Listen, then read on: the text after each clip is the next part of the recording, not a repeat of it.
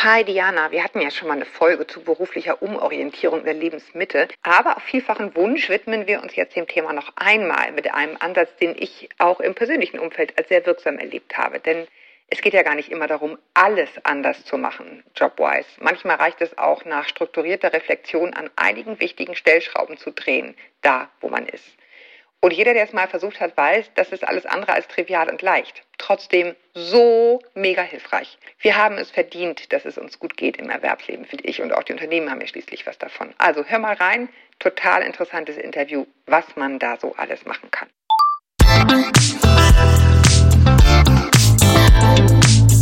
Willkommen zu einer neuen Folge von Meno an mich. Denn dieser Podcast ist für euch, liebe gereifte und interessierte Frauen dieses Landes. Jede Woche sprechen wir mit spannenden Frauen und empowern euch mit Wissen und Inspiration. Wir, das sind Diana Helfrich und Julia Schmidt-Jorzig aus der Brigitte-Redaktion. Heute spricht Julia mit Rangnild Struss. Sie ist Gründerin der Berufs- und Karriereberatung Struss und Klausen Personal Development und hat unter anderem auch viele Frauen um die 50 als Kundinnen, die sich beruflich entwickeln wollen, sei es nach einer längeren Familienauszeit oder weil sie eine Veränderung wünschen. Mit ihr will ich heute darüber sprechen, wie wir mit alten Frauen uns systematisch der Frage nähern können, wie, was und mit wem wir arbeiten wollen. Spoiler, Jobcrafting heißt das Zauberwort. Hallo, willkommen, Frau Struss. Hallo, vielen Dank für die Einladung. Ich freue mich sehr. Sehr gerne. Ja, ich habe schon gespoilert. Sie haben soeben ein Buch zum Thema Jobcrafting geschrieben. Was ist Jobcrafting überhaupt und was ist es nicht? Bei Jobcrafting geht man davon aus, dass jede und jeder aktiv auf seinen und ihren bestehenden Job einwirken kann, also kleine Stellschrauben zu bedienen, um die Job-Person-Passung zu erhöhen. Das heißt, um das Matching zwischen der Person, der Organisation und der Arbeit zu erhöhen und damit eine höhere Arbeitszufriedenheit herzustellen. Okay, da klingt schon raus, dazu kommen wir auch gleich, dass das nicht immer heißt, hinschmeißen, was Neues suchen, sondern im Gegenteil erstmal gucken, was geht da, wo ich bin. Ist das richtig verstanden? Absolut. Es gibt ja. viele Menschen, die in der Unzufriedenheit das Gefühl haben, dass nur ein Neuanfang in einem neuen Unternehmen oder in einem neuen Beruf die Lösung mhm. sein könnte, um wieder zufrieden und Kraft voll zu sein. Und letztendlich geht es bei Jobcrafting aber darum, das Gestaltungspotenzial in der bestehenden Situation auszunutzen und damit eben auch für sich selbst einzustehen und selbst wirksam auf die Umstände einzuwirken, in denen man sich gerade befindet. Jetzt habe ich fast schon den Drang und ich tue es jetzt einfach, weil es jetzt gerade schon so auf der Bahn liegt, nach den Glaubenssätzen zu fragen, die uns davon abhalten. Denn ich meine, so dieser Anspruch, es muss eine Passung geben. Ne? Ich muss mich wohlfühlen dürfen. Das ist ja auch eine innere Erlaubnis, die man dazu braucht. Oder ich glaube, da ist wahrscheinlich so die Generation, in der wir beide sind, gar nicht mal so easy drin zu Hause in dieser Haltung. Ne? Ich darf das, ich darf mich wohlfühlen. Also die Glaubenssätze beziehen sich, glaube ich, auf zwei verschiedene Ebenen. Das eine ist, wie bin ich in Bezug auf mich selbst, auf mein Selbstwertgefühl aufgestellt und die zweite Ebene ist, wie denke ich über die Umwelt? Und gerade in Bezug auf den Job gibt es eben sehr viele Glaubenssätze, die vielleicht auch manchmal hinderlich sind, wenn es darum geht, sich die Freiheit zu nehmen, die eigenen Bedürfnisse, Wünsche und Präferenzen im Job auch zu erfüllen. Und deshalb glaube ich, ist es auf der einen Seite sehr wichtig, sich auf der Ebene der Einstellung zu fragen, okay, wie bin ich denn mir selbst gegenüber eingestellt? Also was glaube ich, von mir selbst. Ich erlebe ganz viele Frauen Mitte 50, die im Grunde genommen keine gute Selbstwertbeschreibung haben hinsichtlich ihrer Arbeitskraft in Bezug zum Alter. Ne? Also es gibt dann ganz viele, die mhm. irgendwie sagen, ach, jetzt will mich doch eh keiner mehr und wechseln lohnt sich doch für mich nicht und ich habe doch sowieso keine Chance auf dem Arbeitsmarkt. Und das sind ganz typische Glaubenssätze, die den Selbstwert schwächen, also die in der Definition der eigenen Arbeitsidentität sehr hinderlich sind, wenn es um Arbeitszufriedenheit geht. Und auf der anderen Seite gibt es dann aber auch, ich vergleiche das gerne, es gibt auch dieses Love it, change it or leave it. Und wenn mhm. ich nicht liebe, was ich tue und es aber auch nicht verändere und nicht gehe, dann bleibe ich in der Meckerschleife gefangen. Ne? Dann kommen auch viele Glaubenssätze darüber, dass Arbeit eben immer anstrengend ist und dass man von Vorgesetzten auch nichts anderes erwarten kann als irgendwie eine schlechte Beziehungsgestaltung und so. Das sind auch alles Glaubenssätze, die im Grunde genommen verhindern, die eigene Freiheit zu spüren und sich die eigene Erlaubnis zu geben, die Umstände so zu gestalten, dass sie dem eigenen Ich entsprechen. Also bei diesen hindernden Glaubenssätzen geht es vor allen Dingen darum, dass sie daran hindern, in die Authentizität zu gehen. Und bei Jobcrafting kommt es ja vor allen Dingen darauf an, dass ich weiß, wer ich selbst bin, dass ich authentisch agieren kann. Das heißt, dass ich meine Bedürfnisse kenne, dass ich damit auch weiß, wo meine Grenzen liegen, dass ich mein Energiemanagement gut einschätzen kann. All diese Themen um eben auch in Bezug auf meinen Arbeitgebenden oder meine KollegInnen klar formulieren zu können, was ich brauche, was ich mir wünsche und was ich auf der anderen Seite aber auch bereit bin zu geben. Und diese Erlaubnis, sich selbst zu erteilen, hat ganz viel damit zu tun, dass ich das Gefühl der Eigenverantwortung spüre und mhm. sie auch mhm. wahrnehme. Denn sonst beschwere ich mich, ne? Das gibt's ja auch. Genau. Das ist nämlich das, was ich sozusagen die ganze Zeit versuche im Kopf festzuhalten, diese Frage, was ist denn der Vorteil, wenn ich in dieser Haltung bin, die anderen sind schuld? Ich meine, da muss es ja irgendeinen Benefit geben, ne? Und das haben Sie jetzt angesprochen nämlich den, dass ich dann nicht selber die Verantwortung habe für die Situation. Ne? Also wir sind ja im Grunde genommen alle an den recht ähnlichen psychologischen Grundbedürfnissen orientiert. Und was ganz wichtig dabei ist, ist, dass wir alle versuchen, Freude zu erhöhen und Leid zu verringern. Und Schuldzuschiebung oder Opferdenken, was ja jetzt genau das wäre, was das Gegenteil von mhm. Eigenverantwortung ist, das ist im Grunde genommen ein Schutzmechanismus der Psyche, um Leid zu verhindern. Der ist vielleicht aber ein bisschen fehlgeleitet. Das ist vielleicht ein Muster, was ich ganz früher mal gelernt habe und was mir heute nicht mehr dienlich ist. Aber wenn ich mich nicht bewusst damit auseinandersetze, dann merke ich gar nicht, dass ich das mache. Also das ist mhm. ja ein mhm. ganz unbewusster Mechanismus.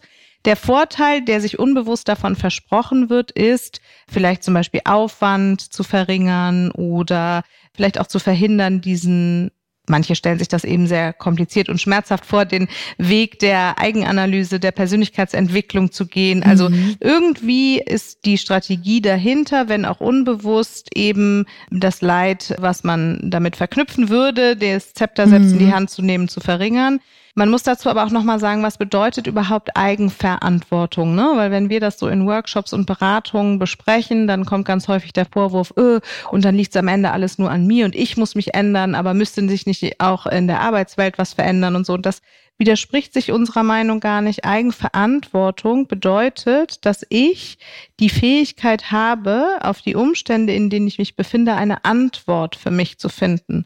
Das heißt, dass ich das, was ich erlebe, einmal bewusst anschaue und mir dann im zweiten Schritt ganz bewusst überlege, wie möchte ich darauf antworten? Was ist meine Reaktion auf das, was ich erlebe? Mhm. Und damit ist es dann weniger etwas von, ah, ich soll jetzt schuld sein, dass meine Umstände schlecht sind, sondern mehr eine Frage von, wie kann ich persönlich, dadurch, dass ich Antworten für mich finde, wieder mehr in die Freiheit kommen. Ich habe vor längerer Zeit ein Interview geführt mit Danina Straßner, die bei SAP diese Themen mit betreut und die sagte, dass es dort eine regelrechte Fluktuation bei Frauen um die 50 gibt. Also mhm. ganz konkret, gut ausgebildete Frauen verlassen das Unternehmen, was natürlich auch den Konzern empfindlich trifft, da treffen sich dann die Interessen.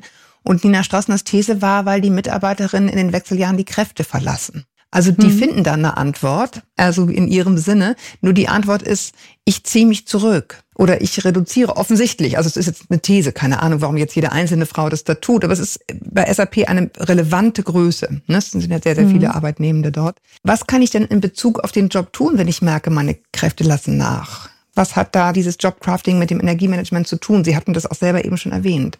Die Grundvoraussetzung ist ja erstmal so eine Standortanalyse zu machen. Ne? Ich glaube, mhm. dass es mhm. ganz wichtig ist, wenn man sich unzufrieden fühlt und diffus unzufrieden fühlt, mal zu überlegen, hey, was genau bedeutet für mich eigentlich Unzufriedenheit? Ne? Und wenn Unzufriedenheit zum Beispiel Erschöpfung ist, dann ist meine Jobcrafting-Maßnahme, die daraus entsteht, natürlich eine ganz andere, als wenn meine Unzufriedenheit eher im Bereich von Wut liegt oder im Bereich von Langeweile oder im Bereich von Traurigkeit oder Scham oder so. Ne?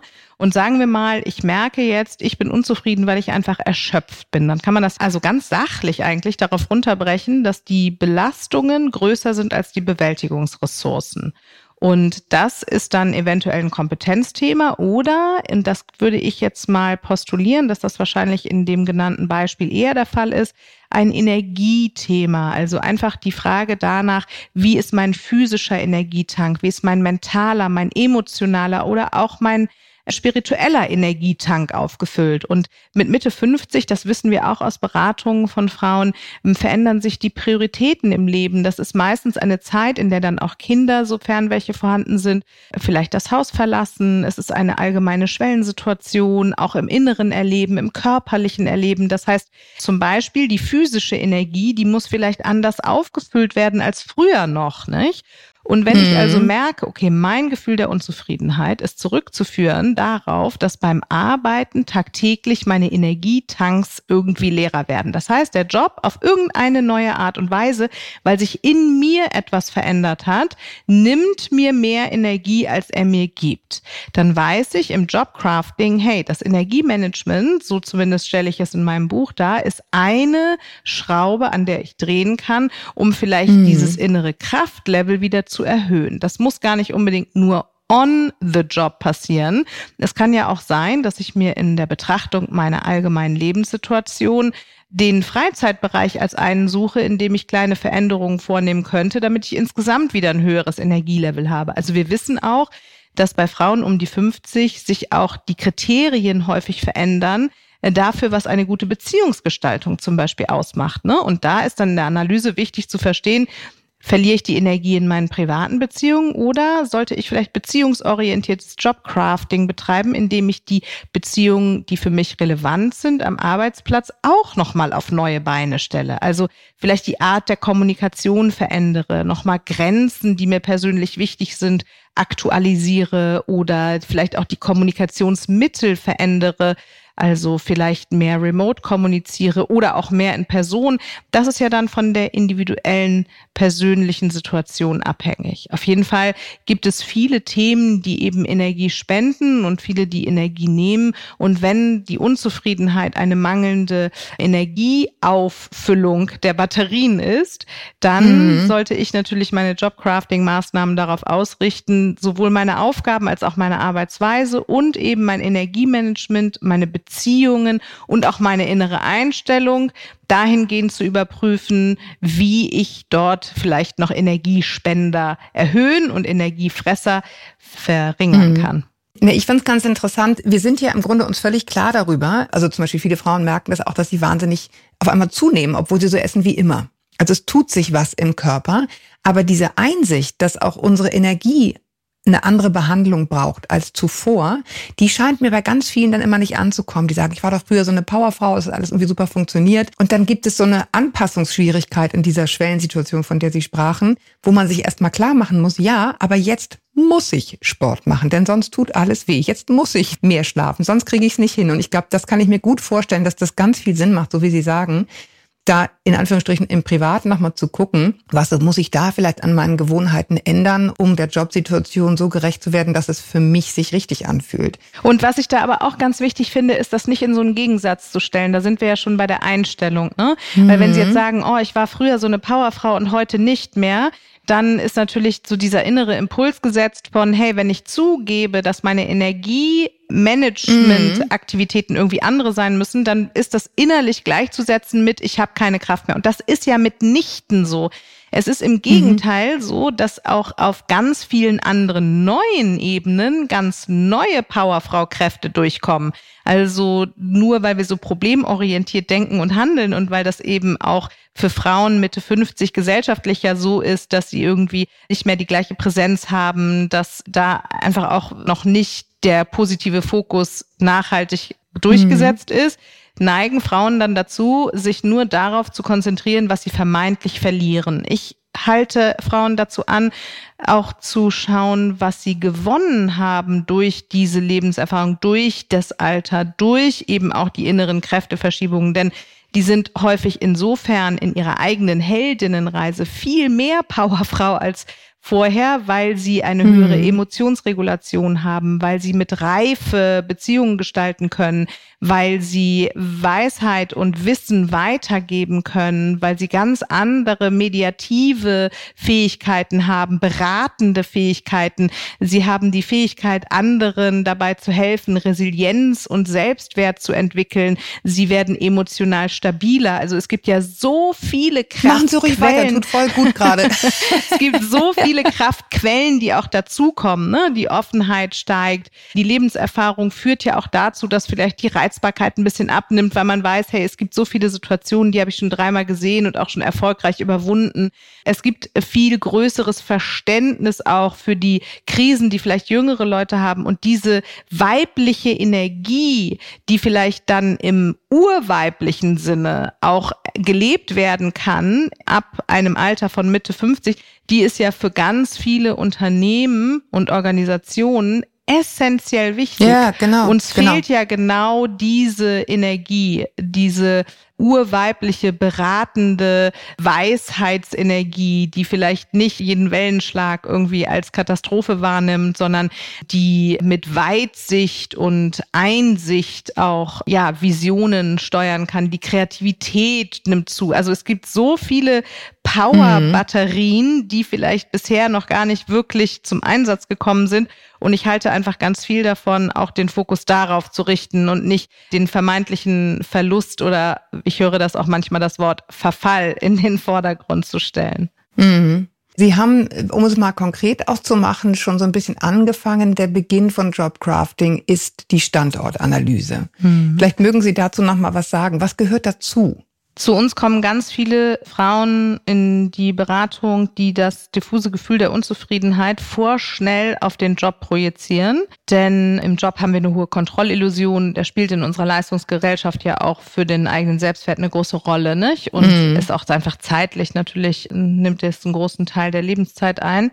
Und in der Standortanalyse gehen wir einen Schritt zurück und schauen auf die Interdependenzen von unterschiedlichen Lebensbereichen. Und manchmal ist es eben auch so, dass wenn ich sagen wir mal, in dem privaten Beziehungsbereich im Moment unerfüllt bin, ich vielleicht das Problem dort schwieriger angreifen kann und es deshalb auf meine Jobbeziehung projiziere. Also da ist dann der Job gar nicht mhm. unbedingt die Quelle der Unzufriedenheit, sondern nur der Ort, wo sich das Symptom zeigt. Und jetzt hatten Sie gerade angesprochen, dass sich ja auch körperlich was verändert. Und wir stellen bei Frauen Mitte 50 ganz häufig fest, dass dieses diffuse Gefühl des Nicht-Einverstandenseins mit sich selbst auch häufig einen körperlichen Ursprung hat. Wir wissen, mhm. dass das körperliche Wohlbefinden auch ganz viel damit zu tun hat, wie präsent man sich auch in Leistungsbeziehungen fühlt und welche Ausstrahlung man dort hat. Das Gleiche gilt für Beweglichkeit, die ganz eng verknüpft ist mit gedanklicher Beweglichkeit.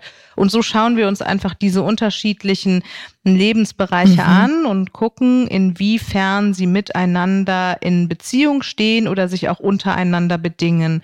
Denn selbst wenn meine Unzufriedenheit beruflich bedingt ist, dann bedeutet das nicht, dass ich sie singulär betrachten kann und nur Jobcrafting-Maßnahmen unternehmen sollte, also nur am Job selbst was verändern sollte, sondern ich kann mir auch überlegen, wie kann ich in anderen Lebensbereichen unterstützend darauf einwirken, dass die Kraft im Beruf eben so aufgestellt ist, dass der Job meine Erwartungen erfüllt. Und das ja. ist eigentlich neben der hohen Job-Person-Passung eine Aussage, die wir immer wieder tätigen. Ein Job sollte vor allen Dingen die Erwartung erfüllen, die ich an ihn habe. Und diese Erwartungen können sich durch verschiedene Veränderungsprozesse im Inneren ja auch verschieben. Und das ist vor allen Dingen mit Mitte 50 so in der Phase, in der dann auch nochmal eine neue Werteorientierung vielleicht vollzogen wird. Und das sind alles unbewusste Prozesse. Und durch die Standortanalyse wollen wir diese Prozesse bewusst machen, sodass dann auch leichter zu verstehen ist, wo man wirklich angreifen kann, um das Problem auch bei der Wurzel zu packen. Ja, jetzt Sie haben das gerade gesagt, also Job-Personenpassung und auch Ihr Ziel ist, wenn Sie sowas begleiten, dass dann natürlich hinterher wirklich auch das, was ich mir wünsche, dann auch wirklich gefunden ist. In meiner Erfahrung ist es, wenn ich in Teamcoachings bin, ich mache das ganz viel auch in Kliniken und an Schulen, dass die Erschöpfung häufig darin besteht, dass genau das eben schwierig ist. Die Leute lieben diese Arbeit, die wollen sich kümmern, die wollen gute Arbeit machen, aber die gegebenen Umstände machen es unglaublich schwer, dem eigenen Anspruch daran gerecht zu werden. Also unglaubliche Zeitnot, totaler Personalmangel sorgen dafür, dass man im Grunde sozusagen bei der Altenpflege kündigt obwohl man das unglaublich mag, weil man sagt, so nicht. Und das finde ich dann immer so ein bisschen schwierig, wie realitätsnah ist das äh, tatsächlich, sowas zu suchen, was passt und was meinen Idealen entspricht, wenn aber in der Tat die Strukturen es wirklich dann ja doch manchmal schwierig machen. Es gibt einschränkende Faktoren in der Struktur. Bevor man die allerdings erreicht, ist ein ganz anderer Prozess, dem voranzustellen. Denn das ist ja Jobcrafting, dass ich mich erstmal damit auseinandersetze, überhaupt meine Bedürfnisse, meine mhm. Präferenzen, mhm. meine Stärken, meine Fähigkeiten, meine beruflichen Kompetenzen, meine Vision, meine Sehnsüchte so detailliert unter die Lupe nehme, dass ich im bestehenden Job ganz konkret erkennen kann, wo es keine Passung gibt, wo das nicht erfüllt wird. Ne? Und Selbstfürsorge mhm. im Sinne der eigenen Erwartungen, die mal klar zu haben, des eigenen Anspruches auch, ne, das gehört dazu. Denn nicht jeder Anspruch ist gesund. Also das muss man mhm. auch sagen. Ne? Da ist dann mhm. nicht nur die Struktur, sondern da geht es auch darum, sich einmal zu fragen, hey, weiß ich nicht, wenn man jetzt zum Kann Beispiel. Kann ich sagt, wirklich die Welt retten? Genau, wenn ja. man jetzt zum Beispiel sagt, ich habe eine helfende Persönlichkeit, das heißt, meine Identität fühlt sich dadurch gesichert an, also ich fühle mich dann gut, wenn ich die mhm. Bedürfnisse anderer immer und konsequent über meine eigenen stelle. Ne? Dann ist das auf der Einstellungsebene etwas, was nach außen hin vielleicht wie ein sehr altruistischer Anspruch klingt und auch lobenswert scheint nach innen aber doch dazu führt, dass die Beziehung zu sich selbst konsequent vernachlässigt wird. Ne? Und ich sage nicht, dass man in jeder Struktur sich dann zurechtfinden sollte, nur wenn der Jobcrafting-Prozess am Ende genau aufzeigt, was ist gutes Arbeiten für mich, was für eine Einstellung brauche ich, welche Arbeitsweise tut mir gut, welche Aufgaben mag ich gerne, ne? So dann kann man ja immer noch entscheiden, wenn das in den gegebenen Strukturen nicht passt, sich umzuorientieren und entweder ein anderes Unternehmen zu suchen oder eben auch nochmal eine Kompetenzerweiterung vorzunehmen oder so, also eine mhm. Maßnahme zu ergreifen, die einen unabhängiger von den Strukturen macht. Davor liegt aber ganz viel, was äh, für jeden anderen Job auch sinnvoll wäre, sich anzuschauen. Denn wenn ich jetzt die Tendenz habe, mich im Helfen aufzuopfern, nur mal so als Beispiel, mhm, dann ist das, Beispiel, aber. dann ist das eine Werkseinstellung in mir sozusagen, ja. Und mhm. dann wird auch eine reine Umfeldveränderung nicht dazu führen, dass es mir anders geht. Das erleben wir mhm. sehr häufig, dass Menschen viele Male hintereinander den Job wechseln in der Hoffnung, dass ein anderes Umfeld das innere Problem lösen würde. Und das ist nur bedingt so. Und deshalb lohnt sich ein Jobcrafting-Prozess auf jeden Fall. Denn gerade wenn ich eine Tendenz habe, mich gefällig zu zeigen und die Bedürfnisse anderer Menschen vor meine eigenen zu stellen, jedem jeden Gefallen von den Augen abzulesen und zu erfüllen, dann könnte ich durch den Jobcrafting-Prozess vor allen Dingen auch lernen, vielleicht mal für mich einzustehen, mir die Erlaubnis mhm. zu geben, auch mal eine Grenze aufzuzeigen und meinen Arbeitgebenden zu sagen, vielen Dank, dass Sie mir diese Aufgabe zumuten. Ich arbeite derzeit an meiner Kapazitätsgrenze und kann diese Aufgabe deshalb nicht zusätzlich wahrnehmen. Sollte das eine hohe Priorität haben, können wir gerne darüber sprechen, wie wir bestehende Aufgaben neu priorisieren, damit mehr Zeit und Raum für das geschaffen wird, was Sie jetzt von mir wollen. Das muss ich schnell mitschreiben. und wenn ich sowas, also das ist jetzt nur ein Beispiel ja. für, hey, auch Jobcrafting kann ja dazu führen, dass man mutiger wird, auch mal für sich einzustehen. Hm. Ich muss ja, um meine Bedürfnisse zu äußern und meine Grenzen klar zu machen, erst einmal wissen, was meine Bedürfnisse überhaupt sind. Und ja. das ist Teil des Jobcrafting-Prozesses, der nach der Standortanalyse ganz tief den Blick nach innen wendet und die eigene Persönlichkeit erkundet. Wie? Durch zum Beispiel Selbstbeobachtung durch das Einholen von einem Fremdbild. In meinem Buch gebe ich eine ganz konkrete Anleitung mhm. dafür, wie man das machen kann, durch eine Stärkenanalyse, durch Biografiearbeit zum Beispiel. Mhm. Also es Wichtig, gibt ganz ja. viele Möglichkeiten, sich der eigenen Persönlichkeit zu nähern. Man kann auch ein Coaching aufsuchen oder Persönlichkeitstests absolvieren. Also es gibt viele Mittel und Wege, wie man sich selbst mehr auf die Spur kommt. Und vor allen Dingen, und das merkt man bei diesem Helfersyndrom oder wie wie wir in Englisch auch so schön sagen, dem Disease to Please. Mhm. Daran merken wir es sehr schön, dass es ein unbewusster Prozess. Das ist im Affekt, ist das so, dass wenn eine andere Person diesem Menschen gegenübersteht und um einen Gefallen bittet oder Unterstützung einfordert, dass es wie innerlich einen Reflex gibt, sofort Ja zu sagen. Und hm. immer da, wo wir im Affekt handeln oder eben reflexartig handeln, da ist das Unbewusste am Steuer und wir sind quasi wie im Autopiloten geführt und diese Persönlichkeitsanalyse sorgt dafür, diese unbewussten Muster einmal so deutlich anzuschauen, dass in der Situation selbst dann überhaupt erst das Gehirn sich einschalten kann und sagen kann, ah, warte mal, ich habe ja jetzt gelernt, dass ich mhm. in der Gegenwart anderer gar nicht wirklich mich selbst spüre. Und dann kann man sich in diesem Fall zum Beispiel auch so Joker-Sätze mhm. vorher überlegen. Das heißt, immer wenn die helfende Person um einen Gefallen gebeten wird, sagt sie, vielen Dank, ich denke darüber nach und komme morgen auf dich zurück. Genau. Und dann kauft sie sich Zeit und Raum, indem sie die Möglichkeit hat,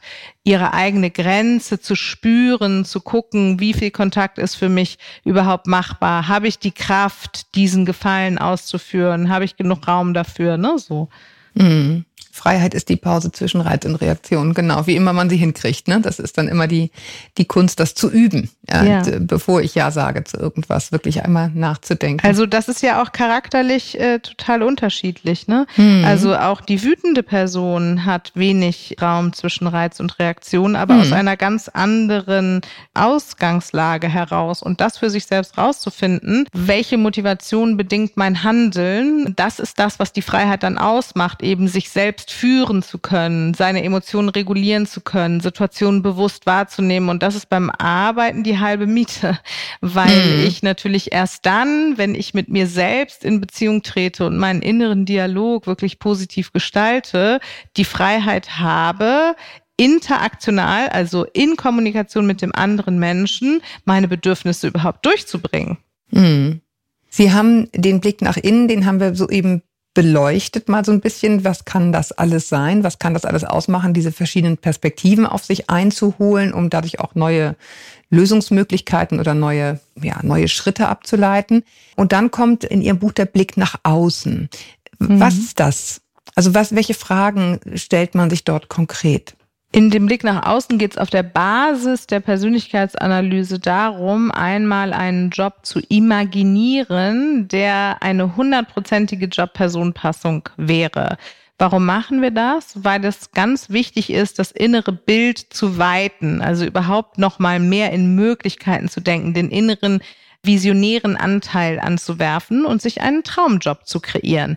Also wenn alles möglich wäre, wenn Geld kein einschränkender Faktor wäre, die Meinung anderer Menschen nicht leiten würde und man keine Angst hätte, was würde man dann eigentlich machen? Und dann gibt's natürlich viele KlientInnen, die dann sagen, naja, dann würde ich unter der Palme sitzen und irgendwie ein Buch lesen dann ist das ja jetzt erstmal nicht ein Traumjob, aber dann ist das ein Ausdruck davon, was im derzeitigen Job fehlt, nämlich vielleicht Ruhe, Ausgeglichenheit, Remote-Arbeiten. Mhm vielleicht auch lange keine Ferien mehr gemacht. Also es geht darum, einmal die inneren Sehnsüchte wirklich anhand der eigenen Persönlichkeit in einen Traumjob zu gießen, um überhaupt eine neue Referenzgröße zu haben für das, was man in bestehenden Umständen gerne ändern möchte. Und ich ermutige alle Zuhörenden, jetzt nicht zu denken, ah ja gut, also wenn ich mir dann vorstelle, ich würde irgendwie vom Strand in Thailand arbeiten, dann ist das ja total realitätsfern. Ich bin ja Lehrerin, ich muss ja immer da in die Schule gehen. Ne?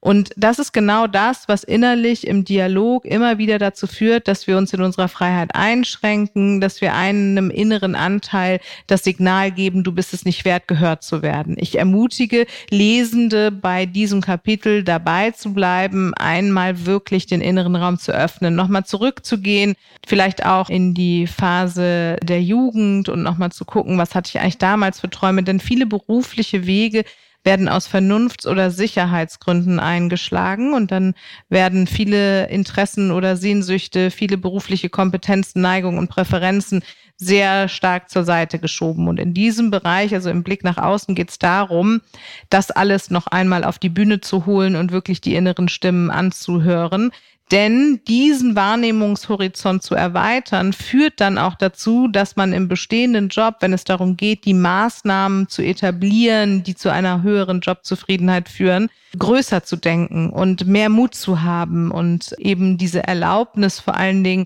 ein bisschen größer zu ziehen, was man sich vielleicht alles ermöglichen möchte oder einfordern darf. Teil dieses Blickes nach außen war ja auch in Ihrem Buch wirklich zu erforschen, welche Aufgaben mache ich. Also, ne, also ja. ganz konkret auch die Aufgaben. Einmal das ideale Unternehmen, die perfekte Position. Das ist sehr konkret, also das ist wie eine sehr Anleitung. Ne? Genau, Weil was genau. wir nämlich auch machen beim Traumjob häufig, ist ein bisschen zu diffus zu denken und gar nicht konkret zu werden. Und deshalb gibt es richtig eine Anleitung dafür, ja, in welchen einzelnen mhm. Kategorien denke ich eigentlich, ne? Was für eine Position ja. möchte ich eigentlich haben? Wie viel Verantwortung möchte ich haben? Was für eine Arbeitsweise schwebt mir vor? Also wie viel möchte ich überhaupt arbeiten und findet das mit anderen Personen statt oder ohne? Also alle möglichen Fragen, die einen zwingen, die eigene Persönlichkeitsanalyse als Grundlage zu nehmen, um mal den perfekten Job zu schnitzen. Ich hatte hier im Interview eine Frau, die Geschichten Sterbender aufschreibt, also mhm. Erinnerungen Sterbender. Mhm. Und die ist im Endeffekt auf diesen Job genau so gekommen. Die ist Journalistin gewesen ursprünglich und hat dann gesagt, was liebe ich eigentlich an diesem Job? Was ist es eigentlich, was daran so schön ist? Klammer auf, und sie waren in ihrem Job eigentlich nicht mehr zufrieden. Und es waren die Gespräche mit Menschen. Und das ist auch das ganz Spannende bei dieser Frage nach den joblichen Gestaltungsmöglichkeiten. Wenn wir unzufrieden sind, neigen wir manchmal dazu, die äh, graue Brille aufzusetzen und irgendwie alles doof zu finden. Ja, das Kind mit dem Bade auszuschütten. Ne? Ganz ja. genau. Und da äh, dann auch noch einmal, wir kreieren gerade einen Online-Kurs zu dem Buch, der im Winter rauskommt da einmal zu gucken, Mensch, was ist denn an der bestehenden Situation auch gut? Ne? Und da kann man sich mhm. zum Beispiel mal die eigenen Aufgaben, also wenn wir jetzt auch von der Aufgabenebene sprechen, auf einem Blatt Papier sortieren nach, wie viel Energie geben oder nehmen Sie genau. mir und wie viel ja. Zeit nehmen Sie in Anspruch. Ne? Und die Sachen, die mir sehr viel Energie geben, die sollten zeitlich natürlich ausgeweitet werden. Und dann gibt's aber auch die Sachen, die Energie ziehen, aber im Moment wahnsinnig viel Zeit in Anspruch nehmen und die müssen natürlich zeitlich reduziert werden. Ne? Also entweder indem man Aufgaben delegiert oder indem man vielleicht auch die Arbeitsweise da noch mal ein bisschen ändert. Also auch Umverteilungen im Team bieten sich da an. Und das für sich selbst mal zu überlegen, was mache ich eigentlich den ganzen Tag, was sind meine Kernaufgaben? Und welche davon versorgen mich mit Energie, welche bereiten mir Freude und machen Lust auf mehr? Und welche eben nicht, ja, und dann nochmal zu gucken, und wie viel Zeit investiere ich eigentlich dafür, weil das ganz schön deutlich macht, wo genau kann ich denn auf der aufgabenbezogenen Jobcrafting-Ebene ansetzen, um da schon mal einen Hebel zu bedienen.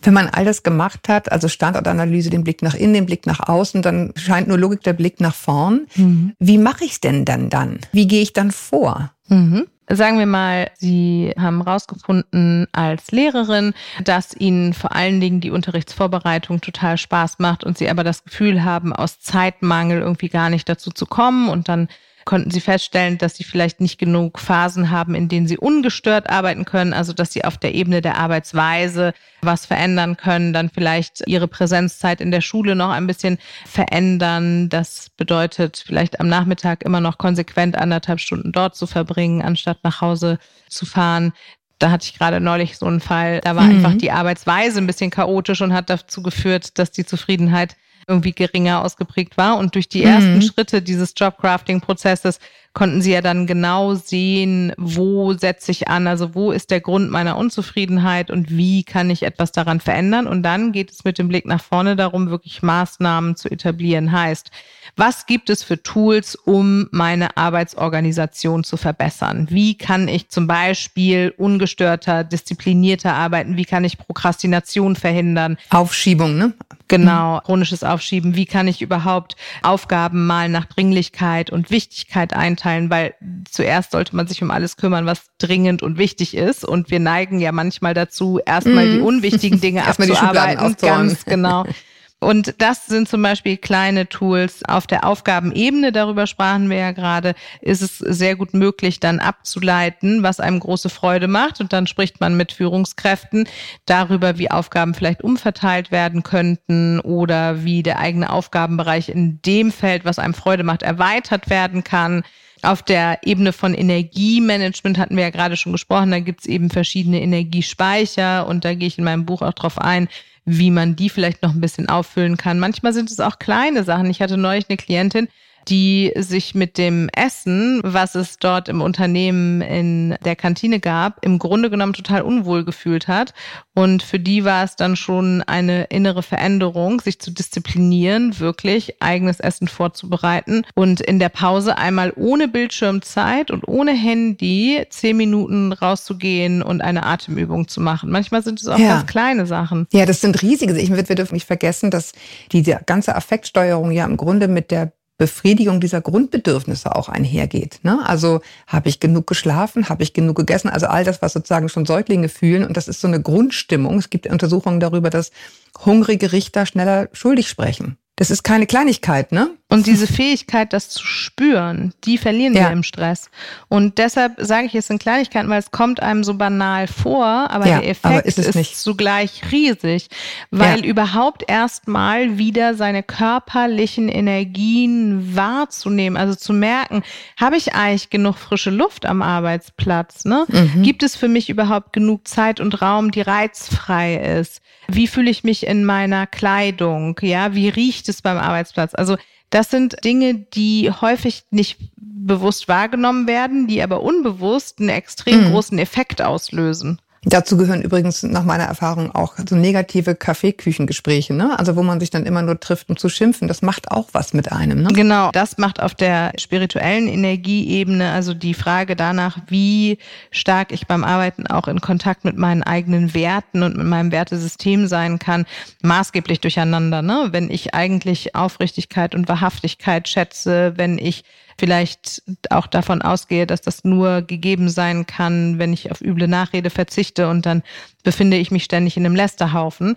Dann ist mhm. aber die mhm. Frage, also äh, niemand wertet jemand anderen ab, wenn er oder sie sich selbst gut fühlt. Ne? Das heißt, jemand, der lästert, der zeigt mhm. eigentlich damit auch nur ein Zeichen von Unzufriedenheit.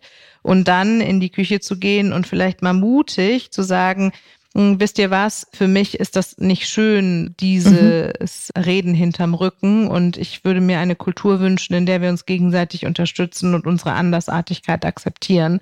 Denn auch ich fühle mich nur dann aufgehoben, wenn ich das Vertrauen haben kann, dass ihr euch nicht über mich den Mund zerreißt, sobald ich die Küche verlasse.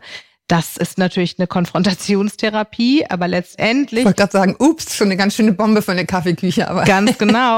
aber klar, das ist das, was häufig passiert. Ich glaube, das kennen die aller, allermeisten, dass so eine naja, Unzufriedenheit im Unternehmen dazu führt, ne? dass dann so ein Geschimpfe ist, mit dem sich alle schlecht fühlen. Und letztendlich haben ja auch schimpfende Menschen eigentlich die Sehnsucht nach Frieden. Also ja. von daher, das ist natürlich ein, wie man so schön sagt, ein kleines Drop the Mic, ein kleiner mhm. Mikrofon-Drop. Aber letztendlich spricht das ja die Sehnsüchte von allen an, nämlich in Frieden und Integrität leben zu können.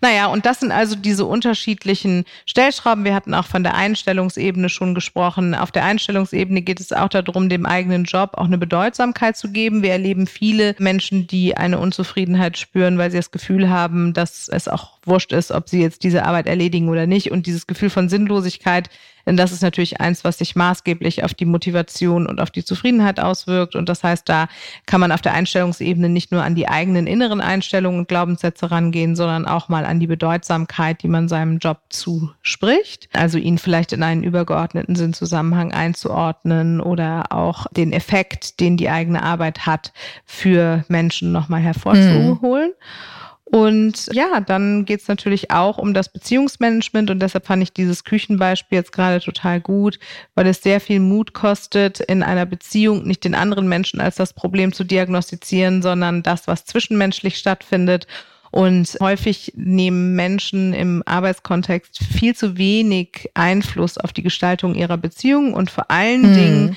die Gestaltung zu höher gestellten Positionen qua Hierarchie. Ne? Also wir erleben viele, viele Frauen, die Zeit ihres Lebens in einem Anpassungsmuster gesteckt haben und dadurch natürlich auch recht erfolgreich geworden sind. Also entweder immer schön gefällig und brav waren und alles gemacht haben, was andere Leute von ihnen wollten oder auch sich über eine hohe Leistungsorientierung angepasst haben, also so, ne, dass die perfekte Arbeitskraft waren und dann deshalb natürlich Schwierigkeiten haben, der entsprechenden Führungskraft vielleicht auch mal zu sagen, hey, ich würde Jetzt gerne unsere Beziehung genau. anders mhm. gestalten, ich würde gerne unsere Kommunikation in die und die Richtung lenken oder ich bin ja. motiviert durch äh, Lob und Anerkennung und das bekomme ich von dir nicht. Ich unterstelle dir keine böse Absicht, aber Ich würde mich total freuen, dass wenn dir etwas Positives auffällt, dass du es auch verbalisierst und so. Also viele haben den Mut gar nicht, das zu tun. Und das ist doch ein Gestaltungsspielraum, der riesig ist, denn die Qualität unserer Beziehungen bestimmt natürlich auch viel der Arbeitsqualität und der inneren Zufriedenheit. Und das hm. sind dann so Maßnahmen, die wir mit den KlientInnen erarbeiten, um da auch eine Strategie zu entwickeln, das mal in Angriff zu nehmen. Und weil nicht jeder dafür ein Coaching in Anspruch nehmen möchte, habe ich eben dieses Buch geschrieben. Ich glaube, dass Jobcrafting nicht ein Privileg weniger ist und dass es auch nicht gut ist, immer zu sagen, oh, bei uns sind die Strukturen so verkrustet, da geht das eh alles nicht, sondern ich möchte mit dem Buch ermutigen, in die eigene Gestaltungskraft zu kommen und an die eigene Freiheit zu glauben und vor allen Dingen eben auch sich selbst die Erlaubnis zu geben, die eigenen Bedürfnisse zu erfüllen. Es gibt ja auch eine Grenze. Ne? Also das ist ja die Kernfrage, die in dem Buch sich natürlich automatisch stellt, ist, bis wohin kann ich gestalten und wann ist es eben doch Zeit zu gehen. Das mhm. ist wahrscheinlich auch wichtig zu erkennen. Ne? Die eine Sache ist, ähm, das ist in der Standortanalyse, also ganz am Anfang des Jobcrafting-Prozesses schon extrem wichtig, wenn im Moment die Kräfte einfach total am Ende sind oder wenn das eigene Selbstwertgefühl wahnsinnig im Keller ist, dann ist es schon wichtig, nicht ins Jobcrafting einzusteigen, sondern dann ist es gut, einmal eine Pause zu machen und überhaupt erstmal wieder zu inneren Kräften zu kommen. Ne? Also wirklich ja. einen Cut zu machen und sich eventuell eben auch ärztlich oder therapeutisch begleiten zu lassen und sich krank schreiben zu lassen. Wenn ich am Ende des Jobcrafting-Prozesses entweder feststelle, das, was ich möchte, ist hier im Unternehmen gar nicht möglich oder, also wenn ich dann mit entsprechenden Entscheidungsträgern und so geredet habe und immer auf Ablehnung gestoßen bin, ne, dann, wenn man jetzt an Love it, change it or leave it denkt, dann liebe ich es nicht und kann es auch nicht verändern und dann bleibt eben nur das Gehen übrig. Mhm. Oder wenn ich alles Mögliche getan habe und alle Jobcrafting-Maßnahmen etabliert habe, von denen ich mir erhofft habe, dass sich meine Zufriedenheit verbessert, und ich bin aber nicht zufriedener, dann ist es definitiv sinnvoll, vielleicht nochmal über einen Wechsel oder eine berufliche Neuorientierung nachzudenken. Also ja. ich glaube, und das ist eine steile These, aber dazu stehe ich auch wirklich zu 100 Prozent, kein Job muss jetzt einer sein, der uns so in Social Media vorgegaukelt wird, ne, dass alles immer nur total happy-go-lucky ist. Aber kein Job sollte wehtun. Also der Job, den ich habe, der sollte die Die ich an ihn stelle, erfüllen. Und das ist das Recht von jedem und jeder. Mehr kann nicht kommen. So ist es. Ich danke Ihnen, Vielen Frau Dank. Struss, dass Sie uns ein bisschen haben teilhaben lassen an Ihrer Arbeit. Ich hoffe, da können ganz viele was draus mitnehmen. Das Buch werden wir natürlich verlinken. Ich danke auch euch da draußen fürs Zuhören und treu sein. Schreibt uns wie immer sehr gern Themen, die euch interessieren würden. Empfehlt uns weiter, vor allem auch euren Frauenärztinnen. Sagt gern, wenn ihr Flyer mit Infos und dem QR-Code zu unserem Podcast braucht, um sie auszulegen. Nach Einholung von vorheriger Erlaubnis vorgemerkt, sonst kriegen wir Ärger. Bis wir uns wieder hören. Viele Grüße aus der Mitte des Lebens.